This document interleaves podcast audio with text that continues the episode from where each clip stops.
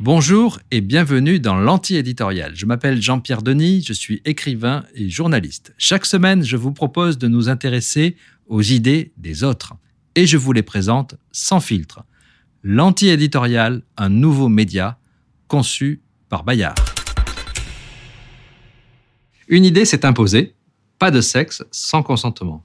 Bien sûr, vous allez me dire. Et pourtant, certaines féministes ne sont pas complètement d'accord. Le consentement va-t-il tuer le sexe ou va-t-il sauver les rapports entre les sexes? Lors d'un mariage, les futurs époux échangent leur consentement. Sans l'accord de chacun des deux, bah, le mariage est nul. Consentir, c'est être d'accord et c'est le manifester. En matière de sexe, c'est dire oui, je veux bien. Plus concrètement, c'est accepter tel geste ou telle pratique. Cette notion a pris de l'importance avec le mouvement MeToo. Vous vous rappelez certainement l'affaire DSK. Évidemment, ce n'est pas toujours simple. Le consentement doit-il être explicite? Peut-il se présumer Explicite, vous allez me dire, sinon c'est justement la porte ouverte aux abus. Faut-il aller alors jusqu'à ce que l'on appelle le consentement affirmatif?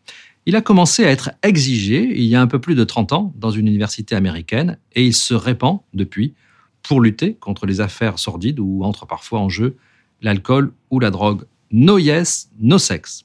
Ce n'est pas un critère seulement moral, c'est aussi un critère juridique. Avec consentement, pas de viol. Sans consentement, c'est un viol. L'accord affirmatif, conscient et volontaire de s'engager dans une activité sexuelle tout au long de la rencontre, c'est la loi, la loi SB 967, plus connue sous le nom de Yes means yes. Oui, ça veut dire oui.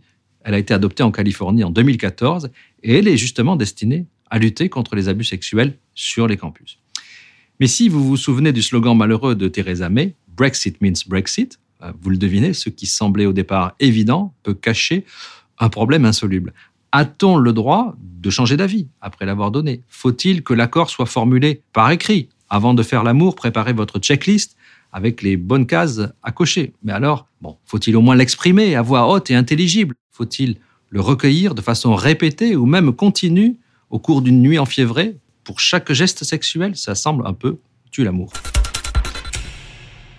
Le consentement n'autorise pas tout. Ce n'est pas le critère ultime du droit. Par exemple, si une personne suicidaire accepte d'être tuée, eh ben, ça sera quand même un meurtre. Et depuis la très récente loi du 21 avril 2021 sur la protection des mineurs, aucun adulte ne peut se prévaloir du consentement d'un enfant, s'il a moins de 15 ans, et même d'un ado de moins de 18 ans en cas d'inceste la notion de consentement d'un mineur à des relations sexuelles avec un adulte n'a donc pas de sens. Et ce n'est pas seulement une affaire de justice. Il existe aussi toute une zone grise où en réalité le consentement peut être discuté. Prenons le cas d'une relation véritablement amoureuse. Il peut arriver que l'un des partenaires accepte une pratique, un geste, pour ne pas décevoir l'autre ou pour lui faire plaisir. Il consent alors à ce qu'il ne désire pas sexuellement, mais qu'il désire affectivement. Inversement, on peut ressentir du désir pour une personne ou avoir un fantasme, mais au fond de soi, on ne veut pas y céder. Même le mariage ne suffit plus à établir qu'il y a consentement. Jadis, invisible, irrecevable, des viols commis par des maris sur leurs femmes viennent désormais devant les assises. Le désir n'est donc pas la seule clé du consentement et le consentement n'est pas la seule clé de l'amour. Alors, comment s'en sortir? Dans La conversation des sexes, chez Flammarion, dans la collection Climat, Manon Garcia veut élaborer une philosophie du consentement. Son modèle, ce n'est donc pas le contrat, qui est un peu désespérant, c'est ce qu'elle appelle justement la conversation. Il faut, dit-elle, érotiser l'égalité comme on a pu érotiser la domination. Le consentement, conçu comme une conversation érotique, est l'avenir de l'amour et du sexe. Consentir, c'est sentir ensemble. Elle plaide alors pour le consentement comme accord et comme respect de l'autre. Avouez que cela fait plus rêver que le contrat et l'échange de services. Parler de conversation, c'est ce qu'écrit Manon Garcia, ça implique de reconnaître la nécessité de l'attention à l'autre, à ses désirs, à ses mouvements, à sa situation, ainsi que le caractère profondément relationnel de la pratique sexuelle. Si l'on s'y engage comme individu, une des grandes joies du sexe, écrit-elle, est sans doute qu'une relation tisse, même si elle ne dure pas, même si elle n'est pas une relation amoureuse au sens romantique du terme. peut-être parce qu'elle sent qu'une telle formule peut avoir malgré tout de romantique, voire d'un peu cucu, certains diraient d'un peu curé, Manon Garcia souligne que le consentement comme conversation est bien dans les aspirations de l'époque. Pour elle, ces pratiques de conversation érotique sont bien émancipatrices dans la mesure où elles consistent à pratiquer l'égalité et à travers cette pratique à ébranler les normes de genre. Nous voici rassurés.